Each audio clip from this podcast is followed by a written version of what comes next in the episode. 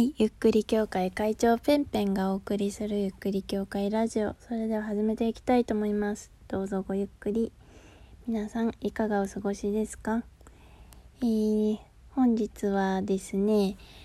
えっ、と、そうですね、今の東京について話していこうかなというふうに思います。はい。えー、先ほどライブ配信をさせていただいたんですけれども、えー、先ほどね、あのー、まあ、ライブ配信しながら、えー、新国立競技場に向かうというライブ配信をしたんですけれども、えそこでですね、うんまあ、行ってみたらですね、あのすごいヘリコプターがめちゃめちゃ飛んでいて国立競技場の上をねものすごい音で飛んでいて本当にそれが一番印象に残っていることでした。うるさいっていうことですね。でもこのうるさいって私は思うけれどもいや実際にえっと国民のみんなの命もしくは、えー、何かが起こらないかっていうのをめちゃくちゃ見張ってくれている、まあ、そういう状況だったわけです。うん。まあそれにはあの本当にありがとうございますと思いつつまあね空の警備はしているけれども個人情報は守ってくれないみたいなねもうもうって感じですよね。もうまたですかみたいなねもうね呆れちゃうぞっていう状況の、えー、日本というか東京という名前を掲げているから余計にその何て言うのかな今まで、えー、もう東京という街ができてから何年経つんですか？分かりませんけれども今まで築いてきた東京という歴史、まあ、そういうものをね、えー、背負ってでそれがこう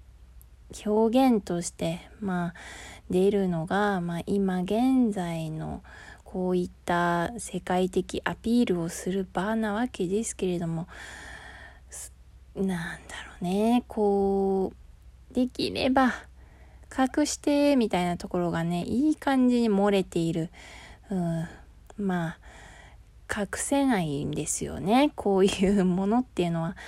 その何がどうとかそういうのは分かりませんけれどもやっぱりあのそういう時にだけえー、何て言うのかな、えー、いい顔を見せるっていうことはやっぱりできないのだな。隠し事というか、えー、世界にどんだけ、えー、いい印象を持ってもらおうと努力したとしてもやっぱりあの今の日本の現状っていうものがこういうふうに溢れ出てしまっているっていうのはまあしょうがないことでもあり恥ずかしくもありかといって私にはどうすることもできないんだよなっていうこの何とも言えぬわびしさというか残念な気持ちそれは自分に対しても思うことです。まあ、そういうどうしようもできない、えー、ことそういうものが今の私の中にはあります。東京オリンピックのね、あの、新国立競技場、えー、あさって、もう明日ですか？開会式が開催されます。開会式の準備というものも、えー、着々と進んでいる様子っていうのが今日も、えー、聞こえてきていました。外には、あの、えー、選手、開会式のね、選手が入場する時のリハーサル、そういったものをしているのかなっていう音がね、えー、漏れていて、まあそれを聞いている人たち、まあ、やじ馬っていうのかな、写真撮っている人たち、まあそういったものがね、見受けられました。私が音と同時に気になったことがあって、それは何とも言えない、なんだろうな、う雰囲気っていうのがあまりいいものではないのかなというふうに感じました。なんかね匂いがね臭かったんですよね。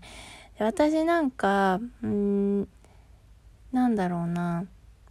あんまりなんかね匂いが臭い場所ってってやっぱりいい空気が流れてないしなんか負の連鎖が起きやすかったりとかするよなっていうまあこれ経験上なんですけどね。その街であったり人からの匂いであったり部屋であったりやっぱりなんかそういう悪いものが何かこう、え蓄積されてしまっているなんか負のループに陥っているなみたいななんかそういう臭さうん、っていうのをあのなんか排水なのか何なのかわからないけどなんか、うん、あまりいいすがすがしい空気であったり風通しの良さであったりそういうものはやはり感じられなくて行ってみて初めてそれは分かったんですけれどもうんなんかすごくまだまだ心配なことが多いなって、うん、そのねなんか負の連鎖みたいなものもねどうにかしたいと思ったけれども私にはねどうすることもできないんだよなっていうのをね思いながら今こうやって配信をしている状態です。まあ何でしょうね。海外の人はもちろんのこと一番ショックを受けているのは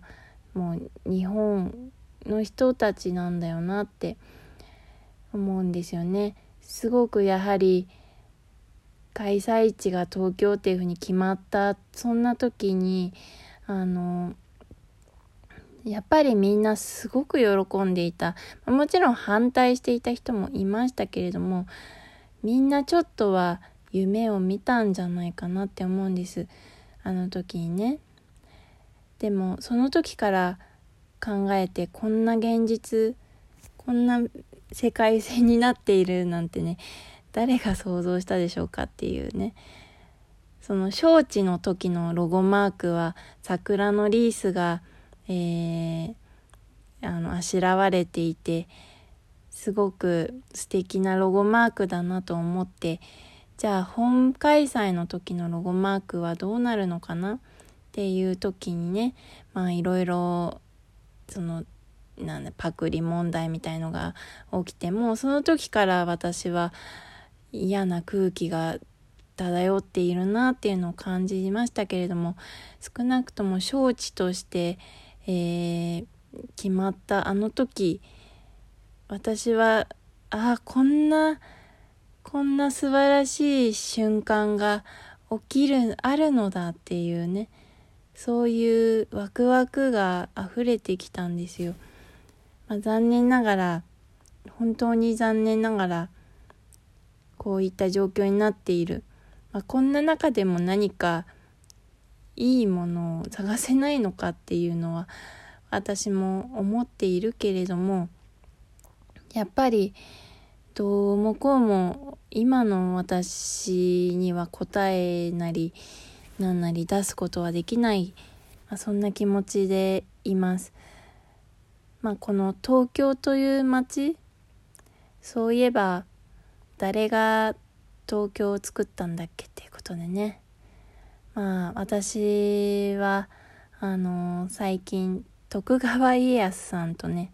縁があるなっていうふうに思っているんです。まあ、江戸という町から町がね大繁栄し繁栄、うん、したことからねまあ日本史あんま知らないけど私世界史専攻だったしなんか苦手なの日本史が。でもなんかすごく最近徳川家康とさんと縁があるからすごく調べるようになった。まあまだまだ全然知識としてはないんだけれどもあのー、この間ですねあのー、ラジオトークでもあげましたけれどもえ東照宮三大東照宮を制覇したよっていう、えラジオを上げたりだとかそういうこともしていますけれどもまあ、えーと、徳川家康のお墓がある、えー、静岡県にある東照宮に行ってきたんですけれども久能山東照宮という場所ですね。まあ、そこで撮ったラジオとかも上げていますので興味ある方は聞いてねっていう感じなんですけれどもまあその時からかなり徳川家康さんからと何かこうなんだろうなメッセージではないんですけれども何かこの人について調べると自分の何かが開けるなみたいななんかそういう感覚ってあったりとかしません？なんか今今の私にはこの人の何かが気になるとか興味があるこの人を調べることに何かが見えてきそうみたいなそういう感覚なんです今がね。そう。まさにこの東京という街が世界中に発信されて始めている中で。うん。まあ徳川家康の遺訓っていうのがねあるんですけれども。私はこれを最近何かあるたびに見るようにしているんです。ちょっとちょっと読みますね。うん。人の一生は重荷を負うて遠き道を行くがごとし急ぐべからず。まあこれはですねえー、人の一生というものは重い荷を背負って遠い道を行くようなものだ。急いではいけない。まあこういった一文から始まるんです。でなんかこの急いではいけないっていうこの言葉なんかそれがあ私が目指している